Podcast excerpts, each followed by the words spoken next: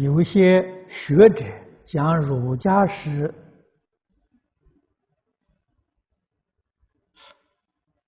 乐感文化，佛家是苦感文化。啊，请问净空法师，他们之间内在的因缘没有因缘？说这种话的人，儒家他没搞清楚，佛家也没搞清楚。